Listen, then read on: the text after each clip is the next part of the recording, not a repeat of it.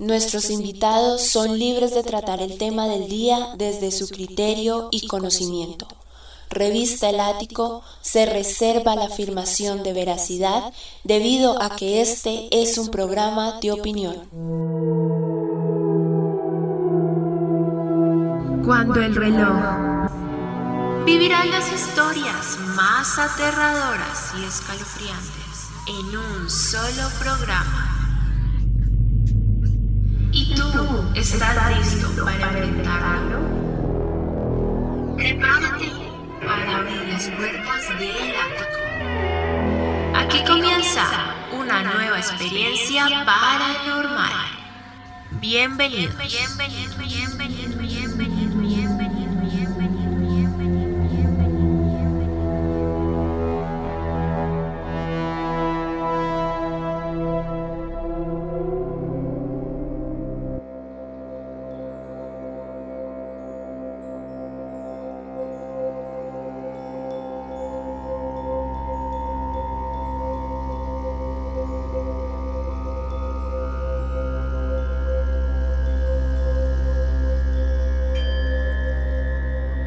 Buenas noches, les doy la bienvenida a una nueva transmisión de las Voces del Ático. Yo soy Juan Sebastián Parra y para mí es un gusto poder compartir con ustedes nuevamente tratando estos temas que en realidad son bastante interesantes y más el tema que vamos a tratar el día de hoy, la verdad sobre Jesucristo.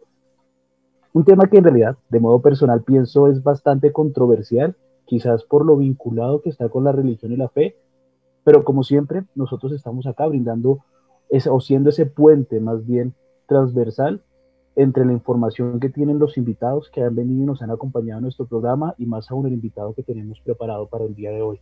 Vayan por favor dejando sus preguntas en el chat, poco a poco las vamos a ir respondiendo en el transcurso del programa, vamos a ir estando también conversando con ustedes y bueno, ya antes que nada vamos a darle la bienvenida a nuestro invitado. Él es fundador de la Fundación Impulso de una Nueva Vida, una organización sin fines de lucro que busca llevar un mensaje espiritual.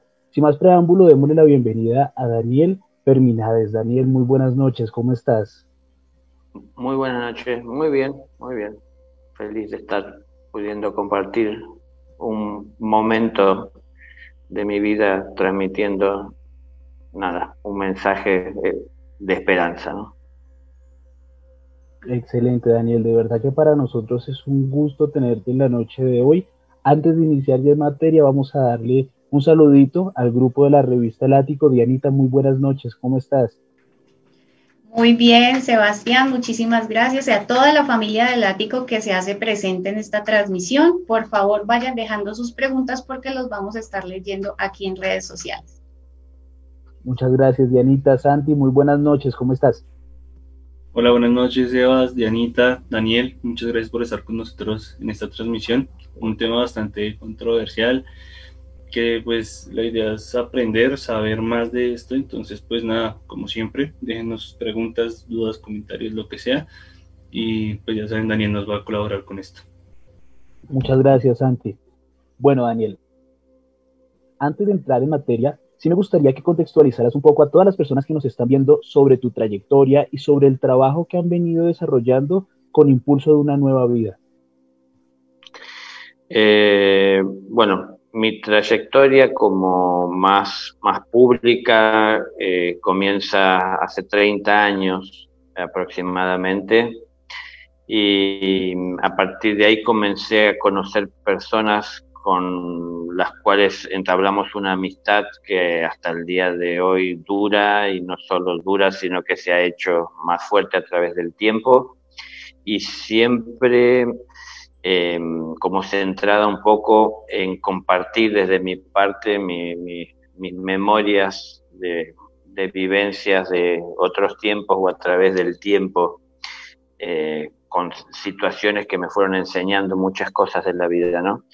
Y, y, esto, las personas que lo fueron escuchando, lo fueron en la medida que entendían incorporando a su vida y produjo resultados, cambios que entendieron como positivos y en algún momento eh, veíamos cómo poder llegar a otras personas con ese mensaje y la manera de poder llegar encontraron estas personas que hace años conozco, eh, que era eh, uniéndonos o uniéndose a través de la creación de la fundación para poder llegar con este mensaje a otros, ¿no? Es decir, creando esa estructura que de alguna manera le dé eh, seriedad y, un respaldo a, quien habla y, al mensaje, tranquilidad a las personas, tranquilidad al, gobierno o a los gobiernos donde eh, uno se encuentre este, en ese momento teniendo que compartir. Y, mm, también, bueno, desde los aportes de esas personas poder posibilitar los movimientos, el desplazamiento o, o, los medios para poder llegar con el mensaje, siempre en cualquier lugar del mundo, de los distintos lugares donde he ido a dar conferencias o me han invitado a congresos, convenciones, eh, siempre es de manera gratuita. Es decir, nunca se cobra una entrada, nunca se vende un libro. Y yo digo un poco jocosamente que no se cobra entrada y no se cobra salida. Es, es, decir, no se pide nada tampoco para retirarse del lugar o no se pone una mesa ofreciendo vender nada. Es, es decir, la idea es compartir algo que se lo puedan llevar eh, puesto en su conciencia, si así lo entienden, y, lo empiecen a vivir a partir de ese momento, si así lo disponen, ¿no? Entonces, bueno, antes de esa vida pública tuve una vida privada en la que también por unos años eh, fui tomando conciencia de que tenía una labor que no era la que yo planificaba como Daniel, ¿no? Entonces, bueno, en algún momento de unas experiencias más sutiles me recordaron que venía con un propósito y no era el que yo como Daniel había planificado en el mundo.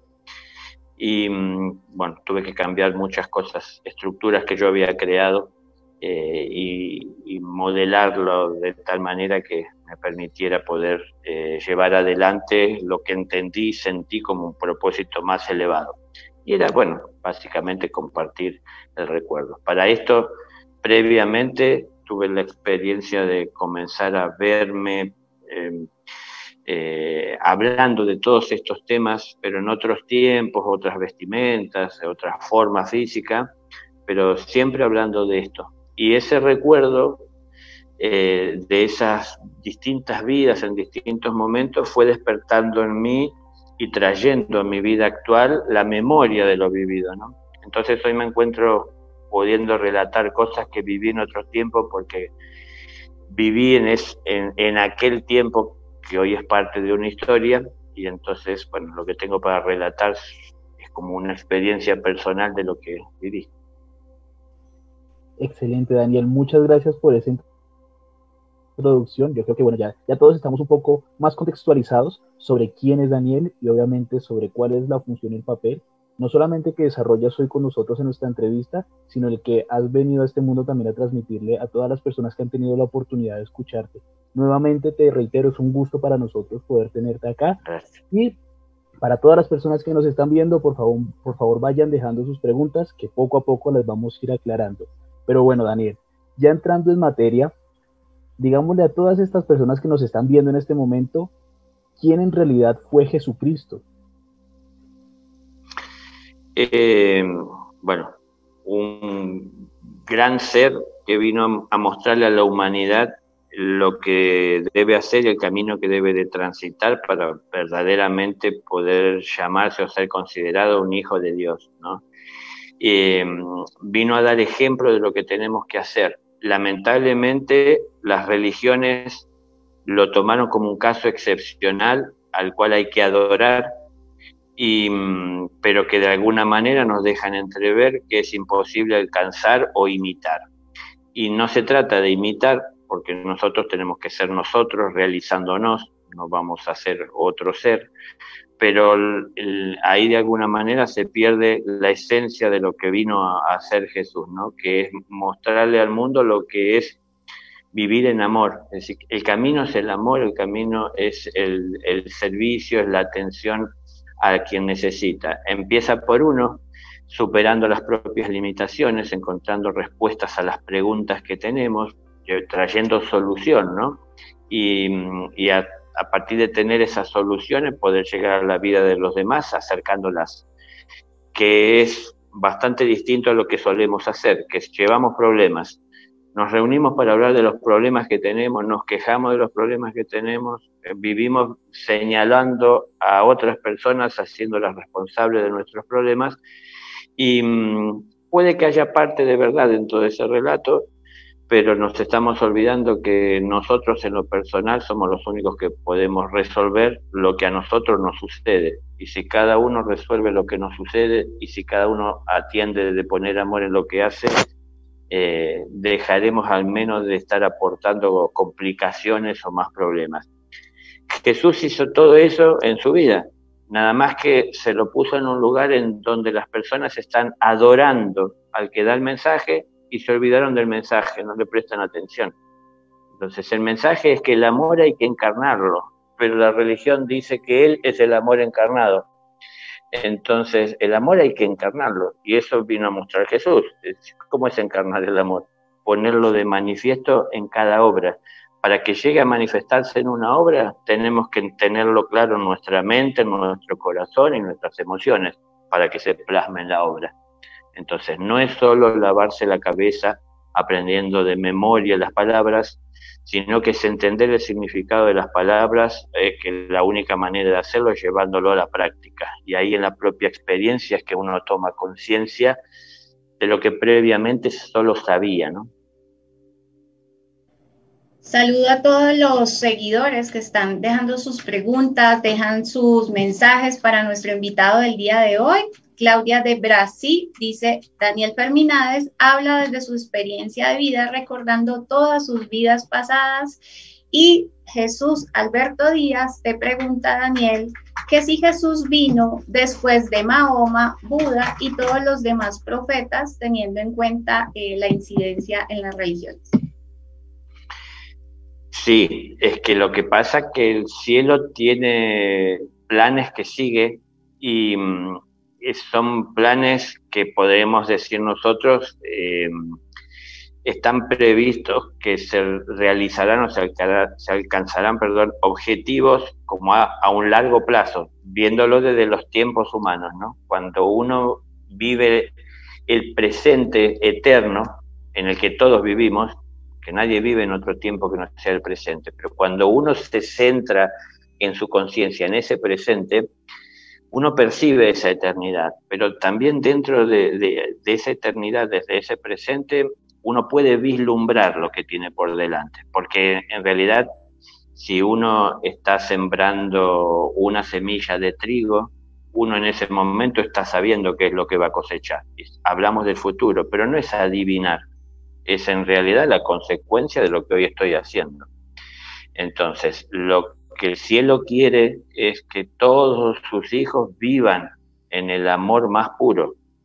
Para que pueda vivir cada uno en el amor más puro, hay que mm, quitar las impurezas que ya de por sí hay en nosotros. Pero también no basta con esto, sino que hay que estar atentos a dejar de estar introduciendo en nuestra vida eh, impurezas. Entonces, hoy estamos muy atentos a tantas cosas que son superficiales y, esto eh, ocupa un lugar, el saber ocupa el lugar, porque saber es muy fácil, pero quitarse lo que sabemos innecesariamente o nos complica para tomar decisiones es difícil quitarlo, ¿no? Entonces hay que estar atento a través de nuestros sentidos que consumimos de la vida, porque todo eso nutre nuestra mente.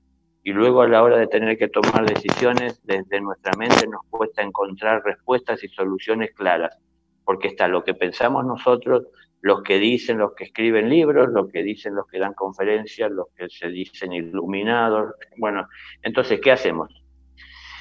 Eh, hay que escuchar el corazón. Entonces, es el, plan del cielo. Ese plan que estoy hablando es organizado, ha hecho que eh, y ha marcado que a través del tiempo vengan distintos seres abriendo caminos. Eh, hasta el tiempo en el que llegó el Buda a la Tierra, la humanidad estaba en un ciclo sin fin de reencarnación. ¿Por qué? Porque no había una puerta abierta para retornar a la casa del Padre. Es decir, no estaba marcada con luz. Entonces, él llegó a abrir esa puerta. ¿Cómo abrió esa puerta? Creando ese puente que unía a la tierra y en, este mundo y ciclo sin fin con eh, el mundo de los cielos, ¿no? ¿Y cómo, cómo creó esto? abriendo él ese camino sobre sí mismo, es encontrar esa iluminación y esa liberación. Entonces, la sabiduría buscó el conocimiento, lo, alcanzó y lo expresó porque lo compartió con los demás. Después que para transitar ese camino es importante eh, que tengamos la conciencia, por eso la sabiduría primero, de entender que la única manera de poder transitarlo es con amor. Entonces, después vino el amor. Entonces, hay, hay, hay un orden en todo esto. Claro, son 500 años de diferencia entre uno y otro de distancia, nadie sobrevivió para poder ver contemporáneamente este, los dos acontecimientos, pero sí eso queda marcado en la conciencia de la humanidad. Entonces, esto de ir registrando lo que va sucediendo e ir aprendiendo de lo que sucedió para ir incorporándolo en la vida de uno. Aquel que lo ha hecho de alguna manera va encontrando y acercándose a la, liberación. Aquel que solo lo almacena en su mente y lo aprende de, memoria, queda atado a esa estructura, ¿no? Yo siempre digo lo mismo, el día del juicio no se toma examen oral, sino que es práctico. Y si uno no ha hecho, por más que se sepa de memoria las palabras, el hecho es que uno no manifestó lo que dice haber entendido como verdad. Entonces la verdad no es algo tan solo para manifestar a través del verbo, sino que tiene que plasmarse en obras. Cuando uno lo plasma en obras es que alcanza a los demás y que uno mismo toma una mayor conciencia de lo que significa eso que previamente entendía de manera intelectual. Entonces la conciencia no se adquiere leyendo, la conciencia se adquiere viviendo. Entonces leyendo entiendo. Eh, si utilizo mi inteligencia para crecer, pero luego tengo que llevar a la práctica para terminar de comprender todo lo que alcanza y abarca. Entonces, ahí va en todo esta en el labor el paso de milenios, que hablamos de quienes vinieron, y a través de esos milenios también todas las personas que tantas veces han ido y venido a este mundo escuela para aprender. Eh, seamos sinceros, y yo les puedo dar la mirada que el cielo tiene, y lo que se ve es que siempre se está teniendo un karma, es decir, una deuda, y se viene al mundo a crear más deuda en lugar de saldarla. ¿Por qué? Porque no entienden que tienen que encontrar su lugar en la escuela, su aula, la que les corresponde. No corresponde a toda la misma aula, porque no todos están preparados para la misma enseñanza. Entonces, al no encontrar su lugar, muchas veces reciben cosas que no comprenden y de esa manera permanecen ignorantes. Entonces hay que encontrar el lugar. Es preferible estar en el jardín de la infancia, si me corresponde, que fingir estar en séptimo grado y estoy ahí sin entender lo que hablan y lo que dicen y no crezco y todavía entorpezco la vida que tienen que llevar adelante los que en realidad deben estar en ese lugar. Así que hay mucho desorden, es porque nos falta entender que eh, no, no se hace uno sabio por vivir con un sabio. Cada uno tiene que encontrar su sabiduría, ¿no? Y para encontrar la sabiduría hay que poner en práctica lo que distinguimos como verdad. Entonces hay que encarnar esa verdad, ese amor que Jesús, eh, que de alguna manera es el motivo por el cual estamos en este momento eh, tratando de compartir, es quien mayor ejemplo ha dado, más claro y concreto, eh, y que esto quiero dejar en claro desde lo que yo sé, en ningún momento tuvo la intención de crear una religión. Es decir, la religión es el amor. Le puede poner cada uno el nombre que quiera, pero aún con los nombres que le ponen, si no viven el amor, no están siendo religiosos. Entonces, el amor no es tan solo para llevar en la mente, sino que para llevarlo en cada obra diaria. Y va más allá de estar en un templo, es en todo momento. Dios no descansó un día, trabajo seis y descanso un día. Dios no descansa nunca. El amor no puede descansar nunca. Dios no nos escucha solo un día en un templo. Dios nos ve siempre. Entonces siempre estoy ante Él. Todo lo que hago está ante sus ojos. Entonces tengo que cumplir. No por temor y no porque me presione y no porque existe un infierno donde me puedo quemar, sino que por respeto. Entonces, es por amor es tratar de corresponder a ese amor que Él siempre nos da. Muy bonito el mensaje, Daniel. Y la verdad es cierto. Eh, yo creo que a este mundo le hace falta mucho amor. Eh, Daniel, otra pregunta aquí que nos deja Yadira Castellanos, eh, un saludo a ella, es ¿qué fecha de nacimiento es real la de Jesucristo? Y si, se, si tuvo hermanos, ¿cuántos tuvo? eh, hermanastros, no hermanos, porque mm, hay una parte que es como muy difícil de entender porque tiene verdaderamente, ¿no? Este, presencia concreta de milagro, eh, es decir, eh, la, vida de Jesús y parte de la familia tiene que ver con eh, la realización interna de cada uno, ¿no? Es decir, el nacimiento del Cristo interno en el corazón. Entonces, ese drama que es personal, interno y profundo, que cada ser a su tiempo vivirá, él vino a representarlo de manera concreta para la humanidad. Entonces lo hizo bien, bien gráfico, visible, para que pueda llegar a ser entendido. Eh, a ver, una cosa es lo que se vivió en el momento y la gente cómo lo registró y otra lo que a través del tiempo la gente fue tomando de todo esto y, transmitiendo y retransmitiendo y cómo eso se fue complicando y estructurando. Entonces, eh, él, tuvo hermanastros que eran hijos en realidad de su padre, pero no tuvo más hermanos eh, porque María no tuvo más hijos.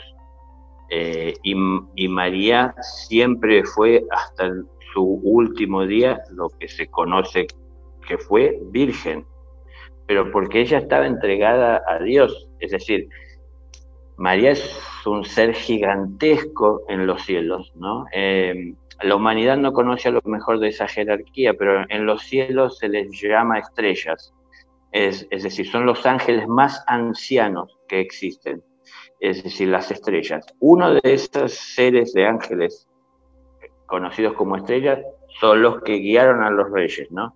Es decir, esa estrella, ustedes se darán cuenta que no se mueve una estrella en el cosmos este, así de fácil y simple guiando a, tres seres que van con todas sus comitivas a un lugar, ¿no? Es decir, no es algo físico que se mueve una estrella de millones de kilómetros eh, y a millones de kilómetros, sino que era una entidad espiritual de una jerarquía similar o cercana a la de la, propia María.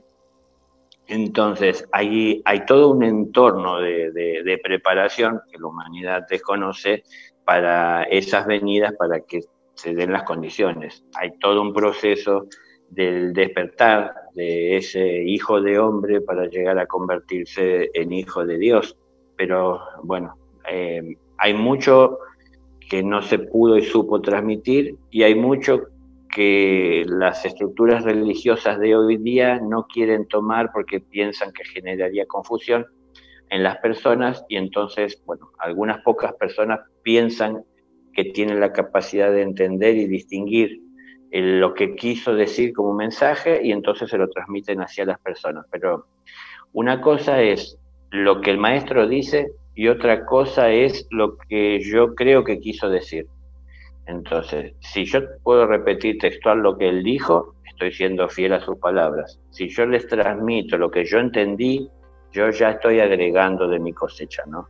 Entonces, imagínense así a través de milenios, porque eh, antes no era como hoy, no teníamos estas redes sociales, no, no andaban atrás de Jesús con la grabadora, para registrar lo que dijo, ¿no? Entonces, eh, cuando alguien llegaba habiendo escuchado lo que dijo con una persona que tenía el conocimiento y la preparación para poder plasmar en un escrito lo que se estaba relatando, esa pasaban años, pasaba tiempo, y esa persona tenía que acudir a su memoria, y entonces en función de esto iba relatando. Pero también cuando relataba, mucho de lo que relataba era lo que él interpretó y entendió de lo que quiso decir.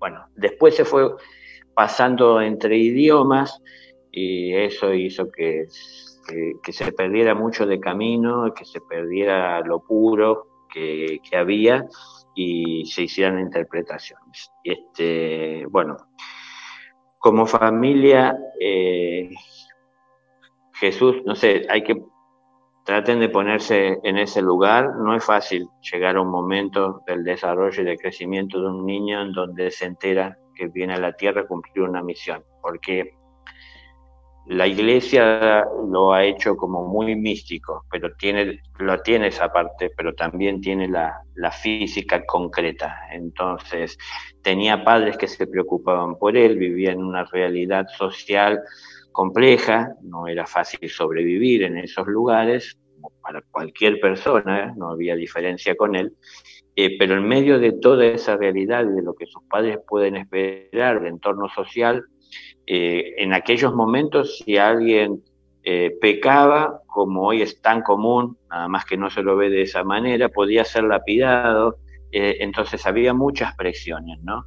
Y mm, había mucho temor a Dios y sus castigos, bueno, en, en función de eso también, en medio de esto, él tuvo que ir creciendo. Y en el ir creciendo, tuvo que ir enfrentando sus propias limitaciones. Y las limitaciones en parte eran la estructura que de alguna manera vivía la sociedad que lo rodeaba y esperaban que él también se adosara a todo esto.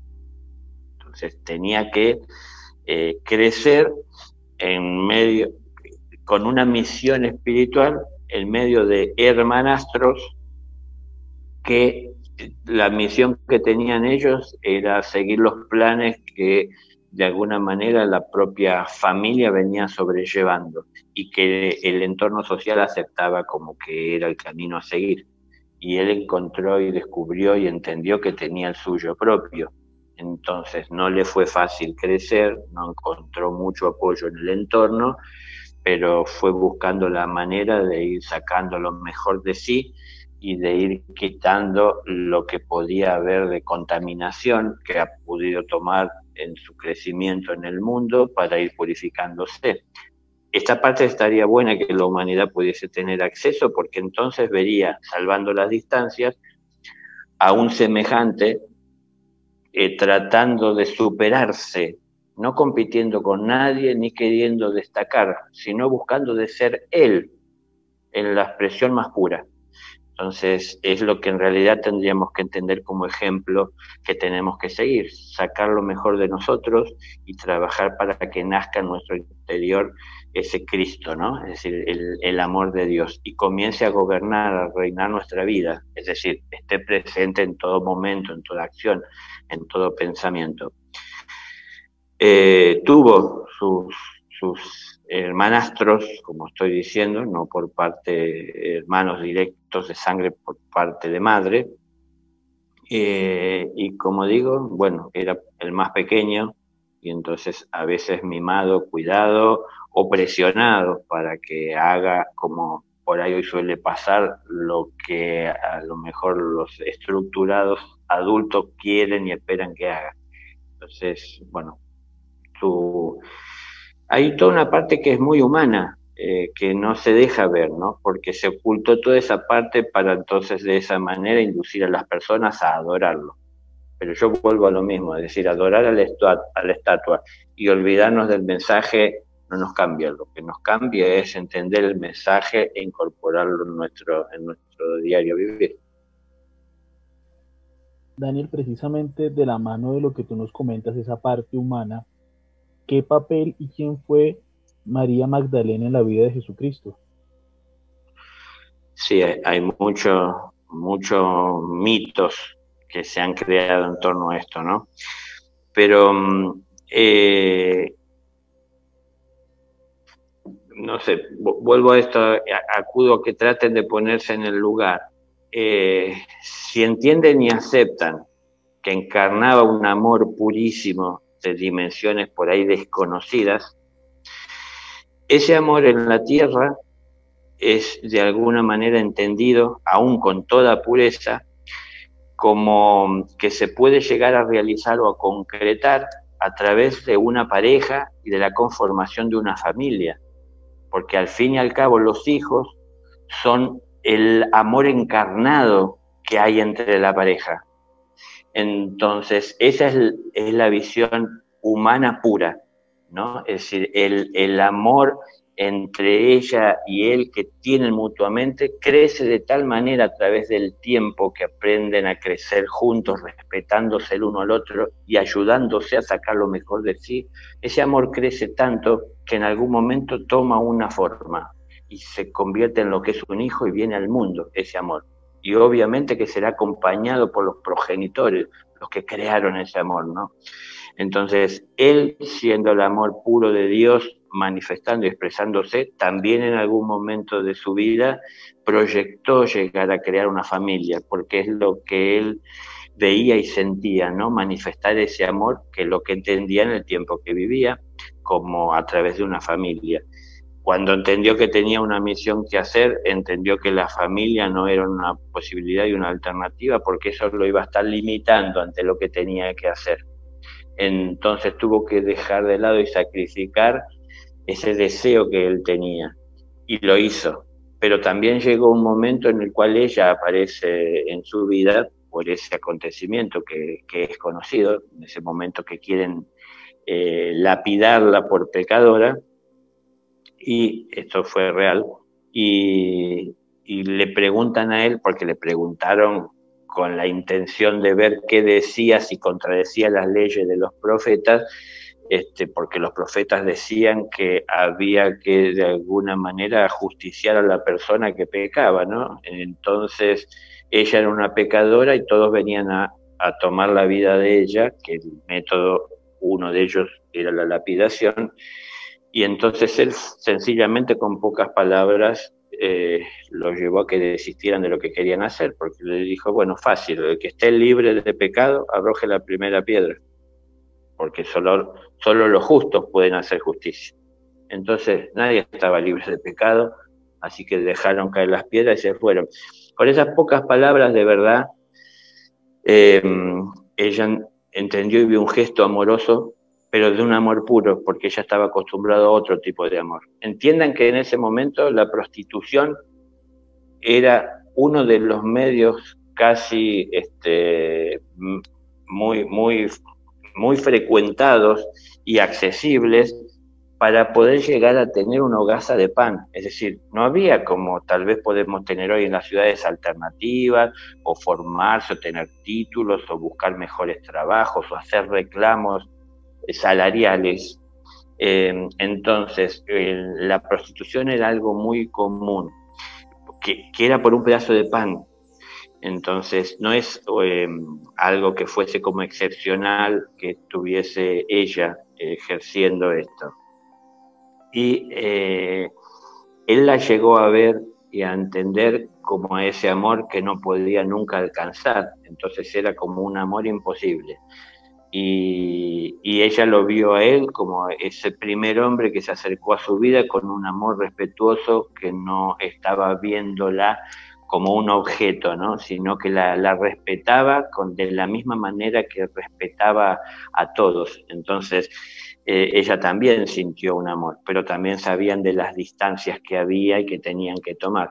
Entonces, eh, se convirtió en un discípulo muy devoto y, y, bueno, en aquellos momentos, así como puede pasar hoy también, lógico que se hablaba y se decía, porque no era muy común que un hombre marchando eh, llevara de esa manera sin que se dejara eh, como pensando a las personas de que podía haber algo más, eh, una mujer, ¿no? Entre el grupo de hombres, no era algo muy común. Los hombres todavía hoy en algunos lugares del mundo, más que en otros, piensan que la mujer es inferior o no, debería de tener acceso a determinadas cosas o, o la minimizan pensando que no tiene capacidades. Bueno, en aquellos momentos se pensaba todavía todo eso con más fuerza y entonces se creía hasta que no tenía ni derechos. Entonces eh, Jesús sabía que todos tenemos derecho y todos somos hijos de Dios y así trataba a todos eh, y ella no era la diferencia. Entonces había molestias aún en el propio grupo que ella se integraba por su presencia, porque ella le daba un trato amoroso a Jesús como muchos de sus discípulos le daban, pero era una mujer. Y la mujer siempre, desde el inicio, eh, tuvo una noción, una claridad y una pureza para entender el amor que el hombre difícilmente la pueda llegar a alcanzar, ¿no? Entonces ella lo manifestaba de determinada manera teniendo su maestro que ponía celoso a tantos otros. Pero estoy haciendo este relato porque sé que hay mucha gente que dice que, se casaron, que tuvieron hijos, este, y que Jesús murió de anciano. Bueno, muchas, muchas teorías. No es cierto eso. Eh, sino que está más cercano a la realidad de las escrituras conocidas. Pero, mm, bueno, nada, tratando, eh, es decir, un ser como todos, que en ese momento le tocó venir con forma femenina, eh, pero no, ni más ni menos que nadie. Entonces eh, estaba atento y gozosa de recibir en su corazón esas palabras y esas enseñanzas. La mujer siempre ha estado más cerca del amor y a la mujer le cuesta mucho menos hablar y manifestarlo, ¿no? Entonces el, hombre como que es más estructurado y lo toma de una manera más, más intelectual.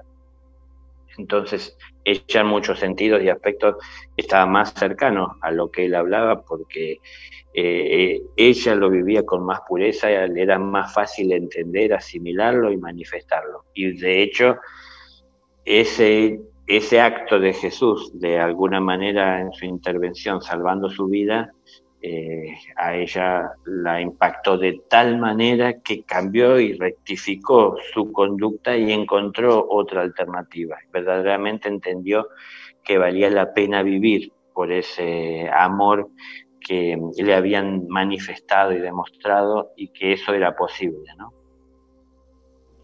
Daniel, nuestros seguidores están súper activos el día de hoy y de la mano de la pregunta que nos dejó nuestro compañero Sebastián, que hablaba de la aparición de María Magdalena, tú también hablabas de la descendencia y uno de nuestros seguidores puntualmente pregunta que si Jesús solo encarnó en este mundo, eh, Luciano Leandro, o que si tuvo esa descendencia y que si eso sí tiene relación con el Santo Grial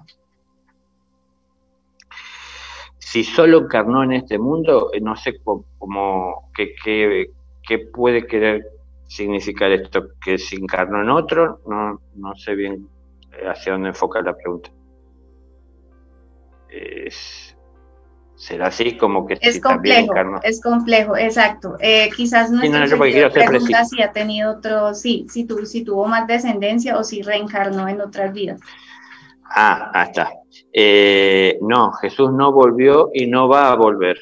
Hay muchos en las religiones que lo están esperando, pero él no va a volver porque él ya cumplió. Jesús es, sigue siendo director de uno de los siete rayos. Eh, y en ese momento de la humanidad y en esa era en la que la humanidad se encontraba eh, atravesando y dando un paso de avance, evolución espiritual, en ese momento específicamente se estimulaba en el desarrollo de, la conciencia espiritual la devoción hacia los ideales elevados. Entonces eh, Jesús dirige el rayo que, que de alguna manera supervisa y acompaña, estimula la devoción hacia los ideales divinos. Entonces el amor de Dios se manifestó a través de la devoción y esto es lo que estimuló y eso es lo que de alguna manera muchas personas interpretaron que podía dársele el nombre o la forma de religión.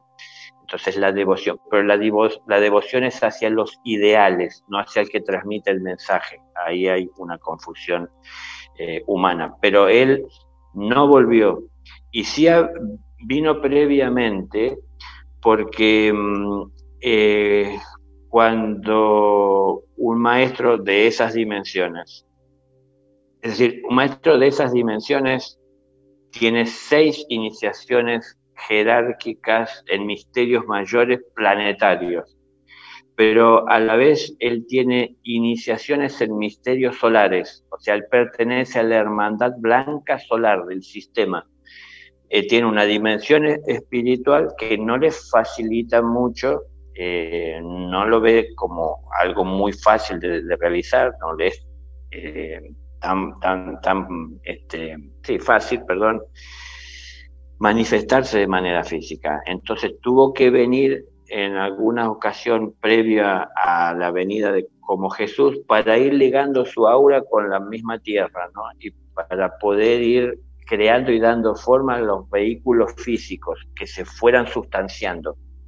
Em, no resultaba tan fácil poder venir, pero luego ya no fue más necesario su presencia, porque en realidad un maestro eh, es el maestro en el reino de los cielos, ¿no? como él mismo dijo, mi reino no es de este mundo porque vive en otro reino. Es decir, el ser humano conoce cuatro reinos, pero existe un quinto, que ese es el reino en donde viven los maestros, es decir, donde viven los seres celestiales, ¿no? Eh, es decir, el reino de Dios. Entonces, él pertenece a ese reino y desde ese reino está presente. Ningún maestro se ve liberado de su labor de acompañar a un discípulo hasta el momento en que su discípulo encuentre la liberación. Entonces, a través de los tiempos siempre el maestro sigue acompañando. En algún momento puede que venga de manera física, en otros momentos puede que no, pero todo eso depende de la necesidad de, eh, del mundo, porque cuando un maestro viene, no viene por una persona o por un grupo de discípulos, viene porque el mundo necesita. El maestro encarna en sí cualidades divinas y cuando viene y se manifiesta de manera física es lo que él irradia, no solo a través del verbo, sino con su presencia. Nosotros siempre estamos irradiando lo que somos, es, eh, la irradiación es reflejo de nuestro interior. Entonces, tenemos un ser que es puro, la imagen y semejanza del Creador pero tenemos una personalidad que nos hace ser individuos, pero dentro de esa personalidad tenemos ego, que es algo que hemos decidido y elegido mantener, sostener y a través del cual vincularnos. Entonces, cuando quitamos ese ego, podemos llegar a expresarlo más puro. Eh, los maestros en los cielos no se pelean para venir a la tierra, no es algo que les resulte muy agradable, porque no es eh, agradable vestir una forma tan limitada y a la vez se encuentran con muchas personas muy estructuradas a la hora de buscar conocimiento o liberarse. Las personas no están buscando un maestro que los ilumine, están buscando personas que le digan lo que quieren oír, porque así se sienten bien y sienten que es una confirmación, pero en realidad no tienen conciencia y un maestro no viene a hablarle de los que ya saben, viene a hablarle de todo lo que ignoran, porque eso es traer luz. Entonces, eh, el maestro hablará de eso, pero nadie reconocerá lo que el maestro habla si uno no lo ha visto previamente. Y uno no va a ver previamente lo que hay en la oscuridad si uno vive estructurado en este espacio de luz que ha podido crear. Entonces, no es lo que veo en mis creencias, sino la realidad como es, ¿no? Es decir, uno no puede ver la realidad de la creación cuando uno al mirarse a sí mismo solo ve lo que uno quiere ver. Entonces la humildad empieza por asumir todo lo que somos. Y somos personas que tenemos virtudes, pero somos personas que tenemos defectos. Somos personas capaces de ver el defecto en los demás, pero nos cuesta mucho encontrarlo en nosotros. Somos personas que no nos damos cuenta que no podemos cambiar a los demás, solo podemos mejorar nosotros. Entonces, la verdad en definitiva, en lugar de estar mirando lo que hacen los demás, veamos lo que hacemos nosotros y solamente el trabajo que habrá que hacer es el que nos toca. Y, será posible si nos esforzamos. Pero si estamos criticando y señalando, no vamos a cambiar nada y lo que hacemos es alterar nuestras relaciones. Y eso nos aleja del amor, no nos acerca marcar las diferencias y lo que está mal. Entonces, trabajemos desde lo que entendemos que está bien y acompañemos con ese amor a quien tiene necesidad. El ir apartándonos de la oscuridad es eh, ir encontrando luz. E ir encontrando luz nos acerca a la oscuridad. ¿Pero por qué? Porque vamos a ir a llevar lo que ahí hace falta. Pero vamos a salir de esa oscuridad que de alguna manera y en algún momento habitamos por conveniencia. Entendemos que ya no la necesitamos más y abrazamos la luz y luego vamos a llevar esa luz a donde hay oscuridad. Entonces, eh, un maestro viene a la tierra a traer esa luz que él encarna. Eh, un maestro en los cielos se le conoce como eh, a un administrador de su luz. Entonces, un maestro administra su propia luz, la conciencia que obtuvo. Entonces, él no es alguien que se mueva a través de la fe. él es alguien que manifiesta la fe, le da vida a la fe. Porque quien busca fe, quien busca tener fe, busca de tener más fuerza en su creencia. Pero quien hace la experiencia de vivir es alguien que se convierte en un dador de, fe. Porque yo doy fe de que es así porque lo he vivido. Pero cuando yo no lo he vivido, creo que así debe ser. Entonces necesito fe para creer más. Pero al fin y al cabo puedo creer más y creer más pero en algún momento tengo que hacer experiencia de vivirlo. Y cuando lo vivo, me concientizo. Cuando me concientizo, me convierto de alguna manera en un representante de la fe. Porque yo no creo en lo que estoy diciendo, yo doy fe de que es así. Entonces, a ver, necesitamos más personas que den fe y no tantas personas creyendo, ¿no? En definitiva, creer parece no darse cuenta de la humanidad, pero creer es no estar seguro. Cuando no estoy seguro, creo. Entonces, ¿hasta cuándo vamos a no estar seguros de que Dios existe? Entonces, ¿hasta cuándo vamos a no estar seguros de que somos un ser que tiene un cuerpo y no un cuerpo que tiene un ser? Porque así parece la humanidad entender. Al ser lo atiendo a los domingos en la, en la iglesia. Durante la semana vivo mi vida como quiero. No, somos un ser que tiene un cuerpo. El cuerpo hay que atenderlo siempre en su necesidad, pero jamás olvidarnos que lo que está por encima de todo es el amor de Dios por sus criaturas. Entonces, si yo entiendo que está por encima de todo, es como tengo que vivir, amando a todas las criaturas. ¿Y cómo las amo? Respetándolas, no queriéndolas hacer como yo quiero verlas o que se parezcan a mí o traerlas a mi camino para sentirme yo tranquilo ¿no? Eh, y cómodo. Daniel, ahorita que comentaste que Jesús eh, prácticamente no, no vuelve, según profecías o según historia, puede haber algún otro personaje que en estos tiempos más adelante desciende de los cielos y nos empieza a dar, digamos, de nuevo esa, esa guía, esa enseñanza para que mejoremos. O sea, digamos ahorita que, que nos están pasando cosas difíciles, ¿habría posibilidad? ¿Se conoce algún personaje que, haga, pues sí, que logre descender de nuevo. Sí, así como está profetizado será. Lo que pasa es que eh, muchos eh, esa profecía interpretan que es su vuelta. Pero eh, por eso, acá hay, hay, misterios. Hablábamos de que hay jerarquías espirituales que se adquieren esa jerarquía ingresando de manera consciente en lo que se conoce como misterios. Es decir, eh, yo crezco y me expando en conciencia dentro de este ambiente en el que me encuentro hasta un punto y un momento en el cual llego a una puerta que me habla de que si la abro entraré en un ambiente distinto, que es oscuro. ¿Por qué es oscuro? Porque desconozco lo que ahí existe, ¿no?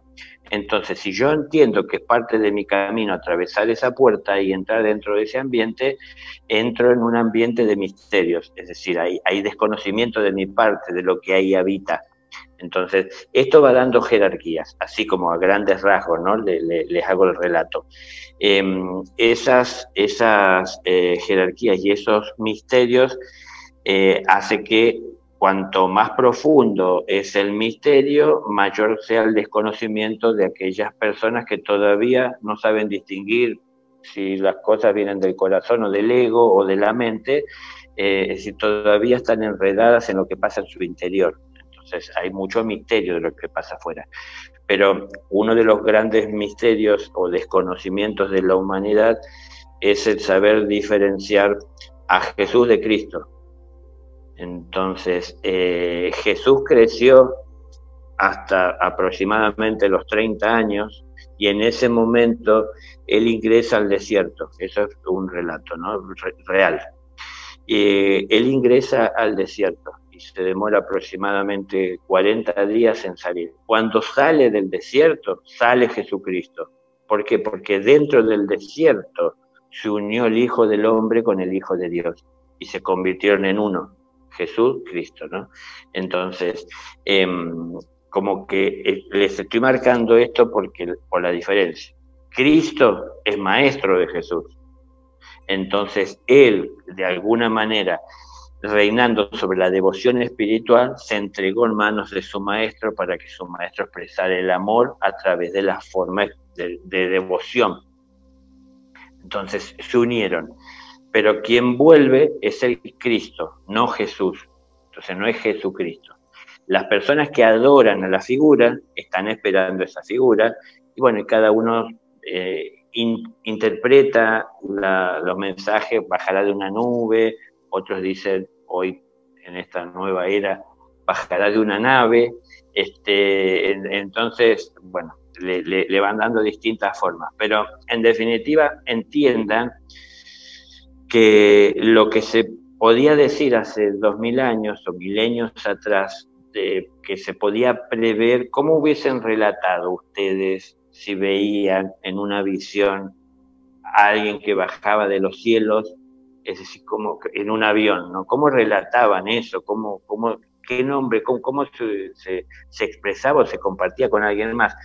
Entonces, los relatos que hay muchas veces y la visión estaba limitada por el conocimiento limitado de la persona. Entonces, la visión toma la forma eh, necesaria, apropiada y, adecuada para que la persona pueda tener comprensión de lo que está viendo, pero cómo se construye eso con los materiales que hay a disposición. Entonces los materiales que hay a disposición es el conocimiento que hay en la mente. El conocimiento es limitado a la, época en la que se estaba viviendo. Entonces los relatos era baja de una nube. Bueno, em, si, podemos entender esto, si lo aceptan, si lo entienden de esa manera, si ya lo saben, quien vuelve es, su maestro, es decir, es el Cristo, es el maestro de Jesús. En los cielos se conoce como el maestro de los maestros todos, porque el amor es el maestro de todos. Eh, de, de, maestros de ángeles y de hombres se le conoce al Cristo, ¿no? Entonces, es quien vuelve.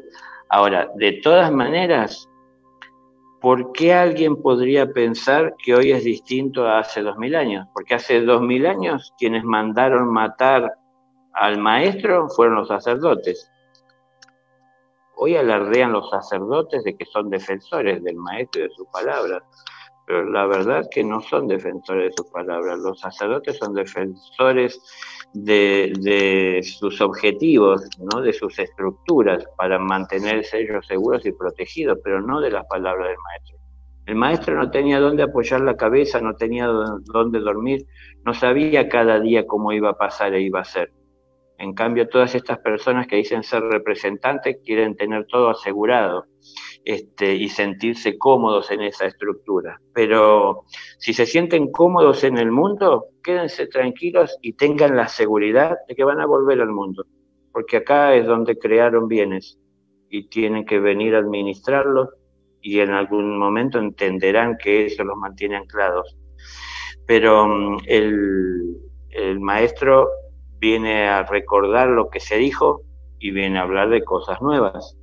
Hoy estamos de alguna manera, buena parte del mundo, capacitados para escribir, para leer, para entender, ¿no? Entonces, hoy se puede transmitir un mensaje más profundo, pero de todas maneras, como siempre, dependerá del trabajo que nosotros estemos dispuestos a hacer y de cómo entendamos que es el trabajo. Y el trabajo no es aprenderse de memoria lo que dice el maestro. El trabajo está en poner en práctica lo que dice el maestro. Y para poner en práctica lo que dice el maestro hay que renunciar a muchas ambiciones materiales que tenemos.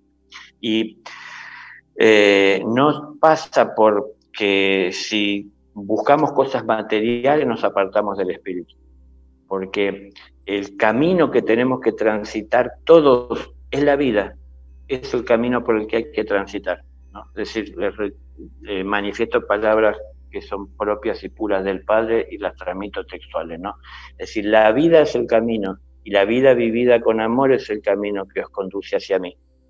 Entonces, no está mal prosperar materialmente. Lo malo es abrazar tanto la materia que nos olvidamos del espíritu. Entonces, una persona desequilibrada solo piensa en la materia y se olvida del espíritu, pero también es desequilibrado quien solo piensa en el espíritu y se olvida de la materia.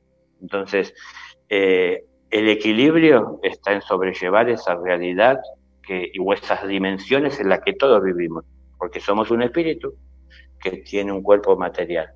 Entonces, a Dios lo que es de Dios y al César lo que es de César, es decir, del mundo material, pero de manera ordenada. Pero si todo va para el César, nos olvidamos de Dios. Si vivimos seis días para el César y un día de la semana, dos horas vamos a escuchar que nos lean un libro, las palabras de Dios, este, y nos, nos emocionamos, a Dios no lo compramos con una lágrima, este, sentimiento de por que, a ver, este, fue provocada por palabras que nos conmovieron. Es la obra. Entonces, también vuelvo a, o acudo a palabras del Padre, ¿no? Él dice, yo a mis hijos no le pregunto a qué religión pertenecen, sino que cuál es tu obra. Entonces, eh, preguntémonos cuál es nuestra obra. Verdaderamente creo que, que Dios es bueno o es tonto que me perdona cualquier cosa y me deja entrar al cielo, como si no hubiese hecho nada. Cuando en realidad no es un problema que Dios tenga, es un problema mío, que no entendí lo que tengo que hacer y obro mal.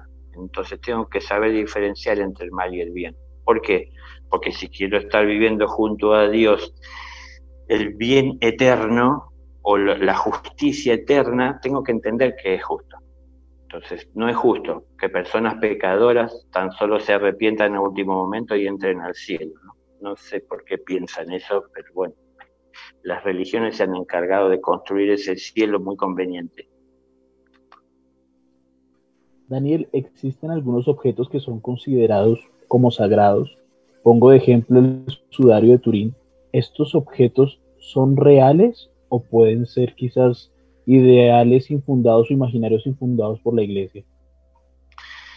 Eh, no, eso no es real, no, es real. Em, la, iglesia ignora muchas cosas. Hay mucha gente que dice que está como, como, en un complot ocultándole cosas a, la humanidad, pero eh, también ellos quieren que eso se crea para que, para que parezcan ser conscientes de algunas cosas que la mayoría ignoran, pero en realidad son, y uso palabras del propio Jesús, ciegos guías de ciegos. Entonces, este, nada más que de alguna manera hay como una, complot, una, una sociedad conveniente en donde hay un montón de ciegos que les conviene que eh, de alguna manera tengan representantes y sienten y le dan poder para que les represente a otras personas, pero eh, estamos viendo en el mundo mucha miseria humana en los representantes de Dios. Entonces, eh, mucho abuso, ¿no? Mucho, nada, mucha presencia de, bajezas. Y, mm, bueno, ¿por qué? Porque entendamos, un representante de Dios no es quien porta una vestimenta que lo distingue y de alguna manera esto lo vuelve un representante. Un representante de Dios para poder representarlo dentro de una estructura religiosa tiene que rendir exámenes como cualquier persona para adquirir un título. Entonces, rendir exámenes ni siquiera es el requisito ser inteligente, sino que basta con la memoria. Entonces, si yo me aprendo lo que tengo que decir para contestar bien, me puedo sacar un 10 y entonces saco la mejor calificación, pero por memoria, no por inteligencia. Entonces, una persona no puede ser célibe porque se lo, eh, se lo este, imponen. Uno tiene que entender si es lo que quiere la forma de llevar su vida adelante. Entonces, por ejemplo, a la mayoría se lo exigen y se lo imponen, pero en algún momento la naturaleza humana aflora en muchos que no tienen la fuerza para sostener la imposición y se revela su naturaleza. Entonces sale todo esto, ¿no? Eh, la, representación de Dios, bueno, no pasa por, por estas personas y eh, tenemos que entender que lo representamos a Dios en cada obra amorosa y que somos personas que estamos eh, religándonos con Dios cuando ponemos de manifestación ese amor. No hay que abandonar ninguna religión, sino que hay que ser verdaderamente sinceros dentro de ella y poner de manifestación el amor. Y ahí, poniendo de manifestación el amor y viviendo en esa luz, tendremos más claridad si es necesario estar ahí adentro o no. Entonces, bueno, veremos cada uno. Daniel, nuestros seguidores siguen preguntando y tienen muchas eh, interrogantes y una de ellas muy curiosa y esta nos las hace Iris Velasco y te pregunta, ¿qué rol cumplieron los extraterrestres en la vida de Jesús? Eh, Jesús es maestro de maestros, entonces eh, los extraterrestres están eh, siendo un apoyo muy necesario para la Hermandad Blanca. ¿Por qué? Porque mm, ellos forman parte de una humanidad extraterrestre, es decir, de fuera de la Tierra, que mm, fueron expandiendo su conciencia espiritual y amorosa y en esa expansión de conciencia, en esa evolución espiritual, también fueron conectándose con eh, lo que hace la, evolución tecnológica.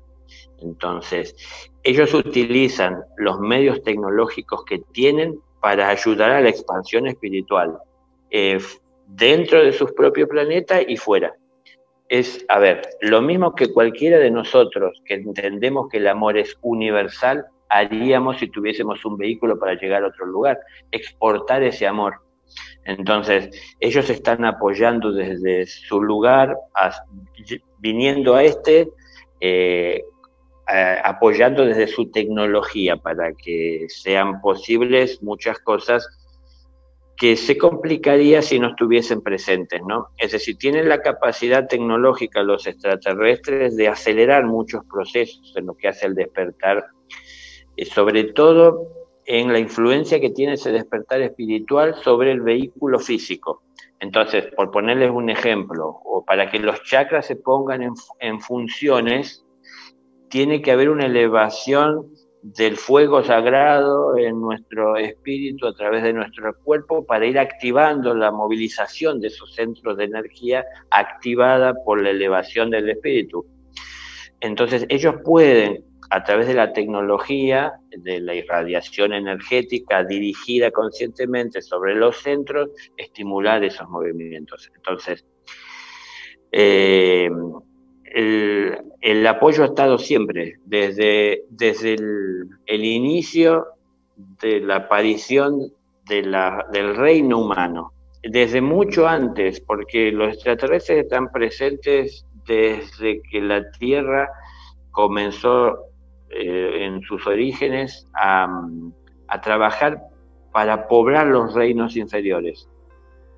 Entonces, se trajeron plantas de otros lugares para acelerar los procesos de evolución dentro de la Tierra, que en otro contexto llevaría mucho más tiempo. Entonces, con esa presencia, con nave, con evolución, se ayudó. A ver, es distinto a lo que está queriendo hacer el ser humano, que está queriendo viajar a Marte para volverlo una Tierra en donde pueda hacer lo que quiere y empezar otra vez la autodestrucción, ¿no? Eh, ellos llevan amor, no, no, no van a, a, un lugar como nosotros a querer darle la forma que a nosotros nos conviene. Ellos llegan sabiendo lo que es el respeto. Entonces, em, tuvieron la presencia necesaria que había que tener para también ayudar tecnológicamente, como, es decir, más cercano al mundo físico, a que pudiesen llegar siendo transportadas o encontrando el camino necesario las energías que irradiaba y ese verbo, ¿no? Porque, mm, bueno, ustedes saben, No es como hoy que nosotros en unas horas podemos estar en otro continente y tener contacto y comunicación, o desde estos medios podemos estar hablando en, en tiempo real este, con el otro lado del mundo o con todo el mundo. Entonces, en aquellos momentos que estaba ubicado en un lugar geográfico, también ellos se encargaban de ayudar en los éteres, en, el mundo más sutil, de que pueda llegar a, transportarse ese mensaje a través de la Tierra. A ver, no es que estaban grabando y reproduciendo un sonido, no, no, porque como eso no era propio de la Tierra, ellos respetan la evolución, pero sí estaban llevando la parte eh, más sutil, pero también a la vez más cercana a lo material. Entonces, eh, Jesús está por encima de cualquier comandante extraterrestre. Como les digo, los extraterrestres son una humanidad más evolucionada. Muchos de los extraterrestres que visitan y que están constantemente, de alguna manera, en contacto con la Tierra y en labor, eh, son de dentro de este propio sistema solar. Eh, y, mm, los planetas que la ciencia puede estar observando, muchos de ellos, están habitados, nada más que no están habitados en esta dimensión, por eso no se les hace visible.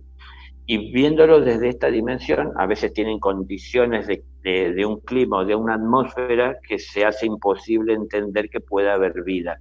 Pero la vida en la forma en la que la conocemos. Pero como han trascendido a otra dimensión la forma física en la otra dimensión tiene otro aspecto y otra realidad. Entonces, ellos pueden tecnológicamente eh, pasar lo, material denso de tres dimensiones a una cuarta dimensión. Entonces, eh, de, de tal manera que puede seguir siendo visible en la forma física, pero es intangible desde lo físico, porque está en otro plano esto de alguna manera es lo que a lo mejor puede ayudar a entender, por ejemplo, en tantas apariciones que ha habido a través del tiempo y seguirá habiendo en la Tierra de naves, eh, esos movimientos que hacen imposibles según nuestra física, ¿no? Es decir, esos ángulos eh, eh, rectos en los que se desplazan, están en otro plano, no están en este. En este sería imposible, pero ellos se están dejando ver en este, pero están en otro.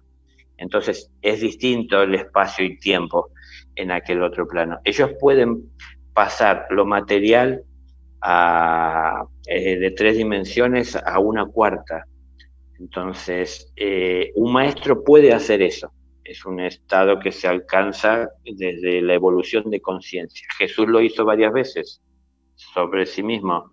Eh, por eso hay relatos que dicen, Él pasó entre ellos sin que pudiesen tocarlo. Es que estaba ahí, era visible, pero no era palpable porque este, estaba atravesando en otra dimensión esa, esa realidad. Bueno, eh, tenía la ayuda que tenía para que pueda llegar su mensaje, pero Jesús no depende de ninguna nave. Eh, a ver, tiene una jerarquía que no se mueve en naves, no tiene esa necesidad. Un maestro está en donde se requiere su amor, en el momento. No es como una persona que le lleva tiempo llegar en un viaje a algún lugar atender a quien necesita. En el momento que lo sienten en el corazón, ahí está. Y él lo dijo y así es, lo doy fe. Es decir, donde dos o más estén reunidos en mi nombre, allí estaré yo. Entonces esto es así. Y no es que, si lo pensamos desde el humano, ¿cómo puede estar en tantos lugares? Es imposible. Bueno, pero no es humano. Em, es decir, es divino su origen es divino, es, en donde vive. Entonces, desde ese lugar es posible muchas cosas que acá son imposibles de comprender o de aceptar o siquiera de imaginar. Daniel, siempre he tenido esta duda y es referente a los apóstoles. Ellos jugaban, pues no jugaban, tenían el papel digamos, de, pues, de distribuir la palabra de Dios, de, enseñar la palabra de, Jesucristo, que pena. Pero algún otro específico o varios de estos tenían diferentes papeles. Sí, porque, mm, em, por ejemplo, para hacer un, paralelismo con eh, una realidad conocida hoy día, ¿no? la ciencia entiende que hay 12 constelaciones dentro de lo que es la Vía Láctea. En realidad hay 13 constelaciones, hay una que todavía no ha sido descubierta. Pero la decimotercer constelación no descubierta es el Maestro, alrededor del cual giran las otras 12. Entonces hay una central y hay 12 que orbitan alrededor suyo. Esas 12 que orbitan, de alguna manera, eh, tienen eh, como centro al maestro y orbitan en la distancia en la que se encuentran cada uno, es decir, con sus particularidades, individualidades, eh, irradiando, impartiendo y transmitiendo específicamente desde sus cualidades las energías que irradia el maestro. Él las irradia y las porta todas, las toma en las constelaciones y le irradia. Esto de alguna manera traído a la tierra es Jesús y sus doce discípulos, ¿no? las doce constelaciones orbitando alrededor suyo. Entonces, em, en el caso concreto de los personajes que tomaron forma, había muchos de ellos, que la humanidad lo desconoce, pero eh, pertenecen inclusive al reino angélico. Había arcángeles, y había maestros ascendidos. No eran pescador, cobrador de impuestos, y eso era la labor material. Pero ustedes entiendan, porque no sé también por qué la gente acepta tan ciegamente los relatos, pero ustedes creerían que un, desconocido llega al, borde del mar y le dice a alguien que viene en un bote, deja todo y sígueme. Y él tira todo y lo sigue, es decir, así de fácil podría ser. Eh, tiene que haber una conciencia detrás de esos seres que toman esas decisiones casi parece sin pensar o ciegas. Entonces hay una formación, hay un propósito. El maestro no estaba solo, el maestro tenía sus discípulos. Eh, es decir, que vinieron y bajaron con él. Entonces, como les digo, hay seres, jerarquías muy grandes. De todas maneras, eh, les puedo relatar para que se hagan una imagen de un fragmento de un relato del director del primer rayo, pero él, dice que el discípulo es un grano de arena en la playa y el maestro es como el inmenso mar, con profundidades para todos desconocidas, que aún así, en el momento que es necesario y cuando es oportuno, alcanza con la espuma a ese discípulo, a ese grano de arena, ¿no? Entonces, Em, tenía que estar ese inmenso mar como tenían que estar también los granos de arena, porque de alguna manera conectan con el resto de la tierra. Entonces, primero vinieron la mayoría de los discípulos. Esto es así. ¿Por qué primero los discípulos? Porque normalmente tienen que ir despertando para preparar la tierra para la venida del maestro. Entonces, eh, la mayoría eran grandes ya, ancianos, yo les hacía esta referencia de la, diferencia que hay entre un discípulo y un discípulo no es cualquiera que crea en Jesús. Un discípulo es una persona comprometida con la enseñanza, dispuesta a dar hasta su vida por ella, por defenderla, y la defiende a través de sus acciones, ¿no? Eh, no de manera imprudente, sino de los hechos.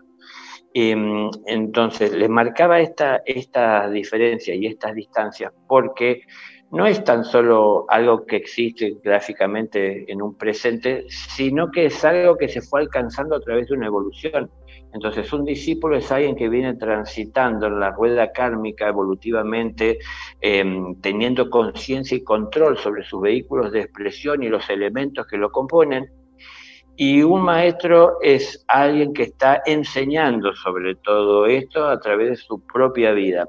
Es decir, es algo que él ha alcanzado y él se mueve dentro de los elementos teniendo y obteniendo el reconocimiento de la vida dentro de ellos. Entonces, mueve la materia porque él la administra. Entonces, hay una distancia. Bueno, les hago este relato solamente para que en tres años de vida y de convivencia tampoco podía el maestro eh, transmitir todo ese océano al grano de arena, ¿no?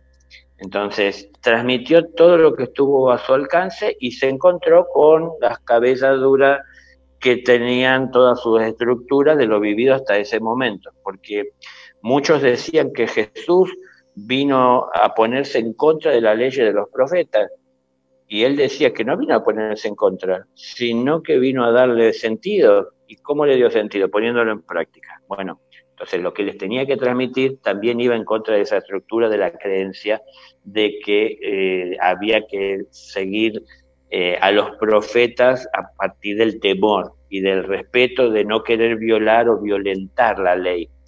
Entonces había que ponerlo en práctica y es lo que, lo que vino a hacer. Los apóstoles em, tienen y viven en un estado de conciencia que, em, que se conoce y se denomina en la tierra como gnóstico. El estado de conciencia gnóstico es el de que permite que uno reciba la enseñanza directa del maestro, sin velos y sin parábolas. Entonces, para los discípulos no había el que tenga oídos para oír que oiga. Para los discípulos había un contacto directo, pero vuelvo a, esto que les decía antes. Había seres detrás de esa forma física aparentemente tosca o poco evolucionada que tenían una trayectoria espiritual muy elevada. Entonces podían recibir y podían hacer en tres años los cambios en su interior que a otra persona tal vez le lleve 20 encarnaciones. Ellos lo podían hacer en poco tiempo porque ellos tenían que recapitular lo ya vivido. En cambio, las personas tienen que ir descubriendo y de a poco ir entendiendo y asimilando. Así que em, en poco tiempo se les pudo transmitir mucho y en un relativo poco tiempo ellos pudieron producir grandes cambios en sí, a punto que cuando Jesús se fue y aún antes también ellos obraban milagros.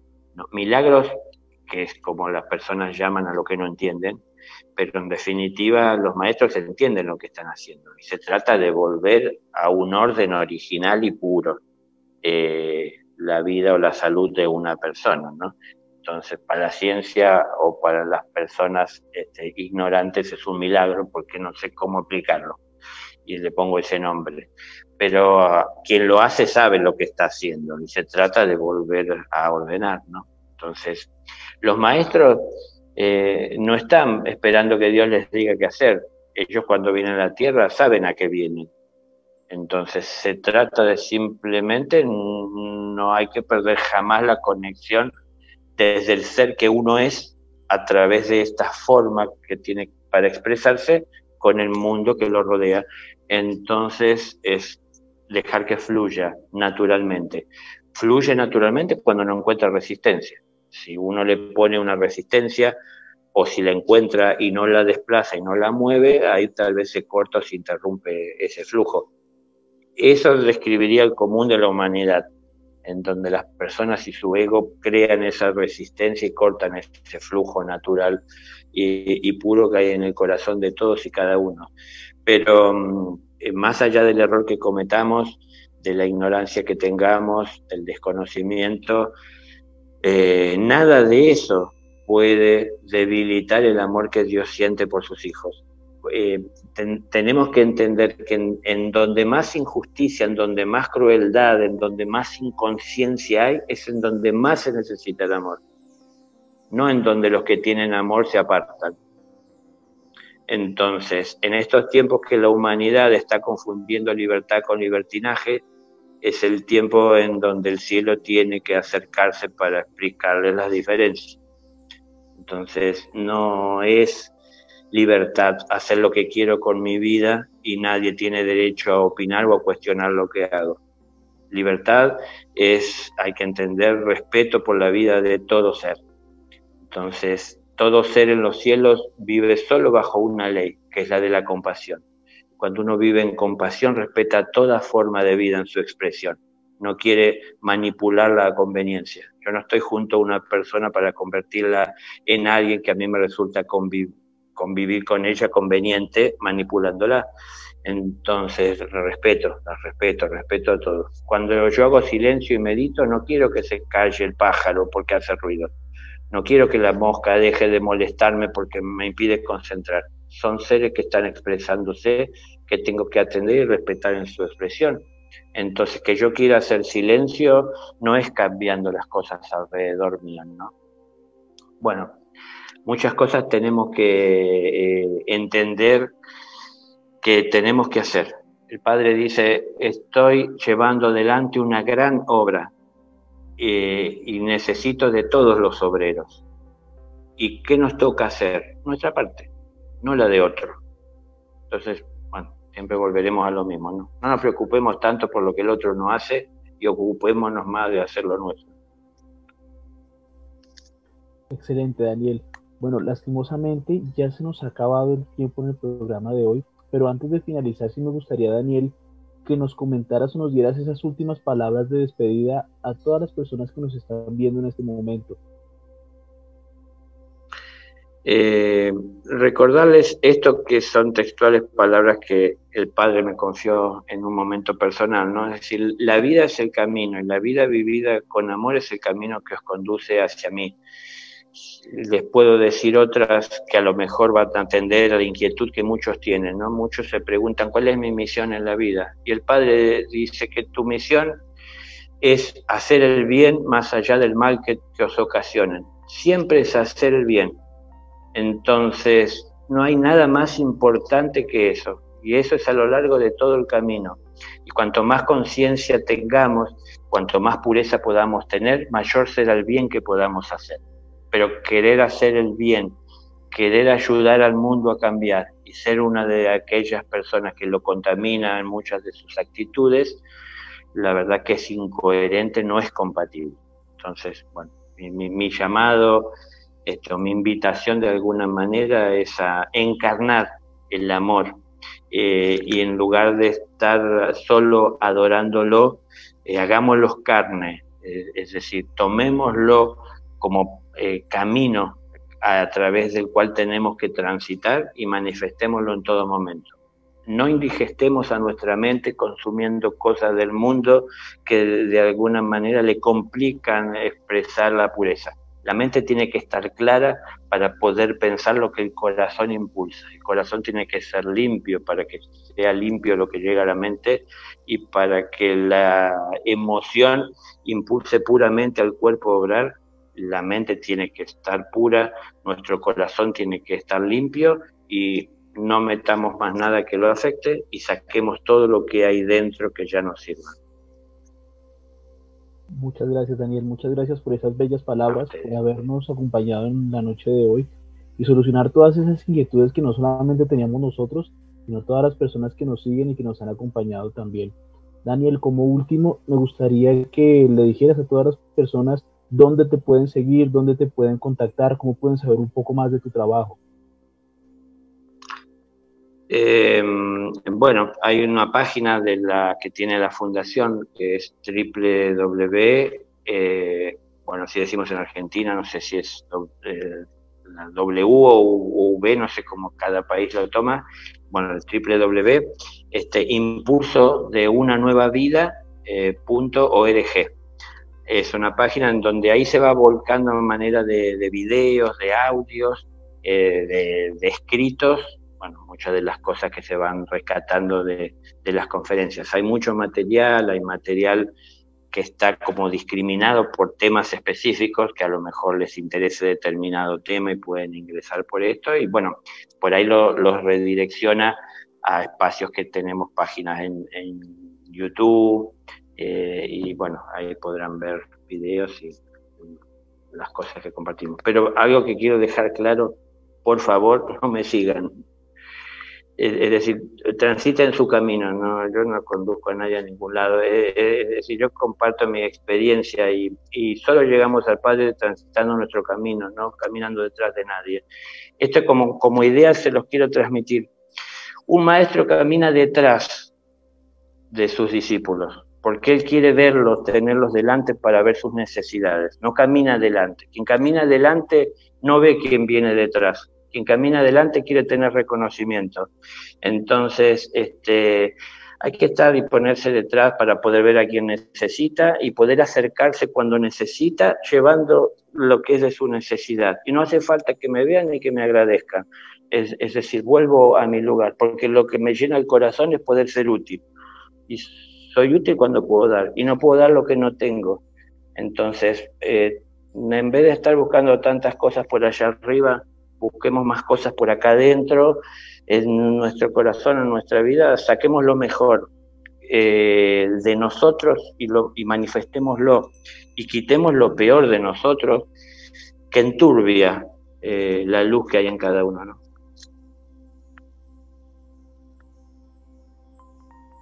Muchísimas gracias, Daniel. Excelente, Daniel. Nuevamente mil gracias. Una pequeña falla con mi internet. Nuevamente mil gracias, Daniel, por acompañarnos en la noche de hoy. Y Anita, Santiago, por estar siempre con nosotros también acompañando nuestras entrevistas, obviamente por el excelente trabajo que realizamos. Jonathan y Juliet, quienes están tras bambalinas, muchísimas gracias también.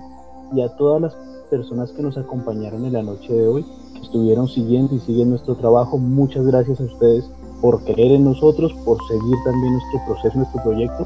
Mil bendiciones para todos y una feliz noche.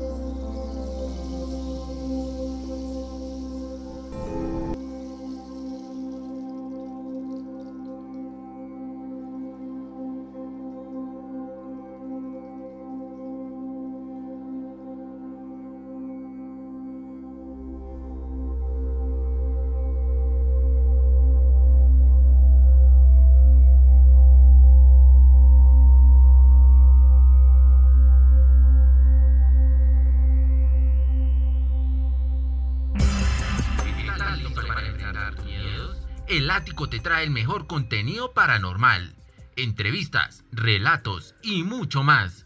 Adquiere la revista en nuestra página web revistalático.com.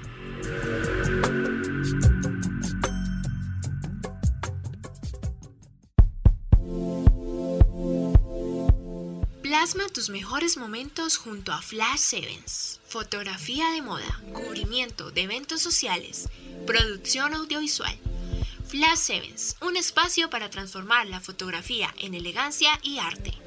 Comunícate 317-721-26.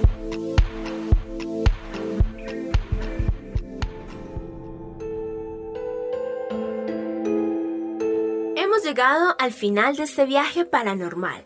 Escucha este y más contenido en nuestras plataformas Spotify y Deezer. Encuéntranos como las voces del ático y en nuestro sitio web como revistalático.com.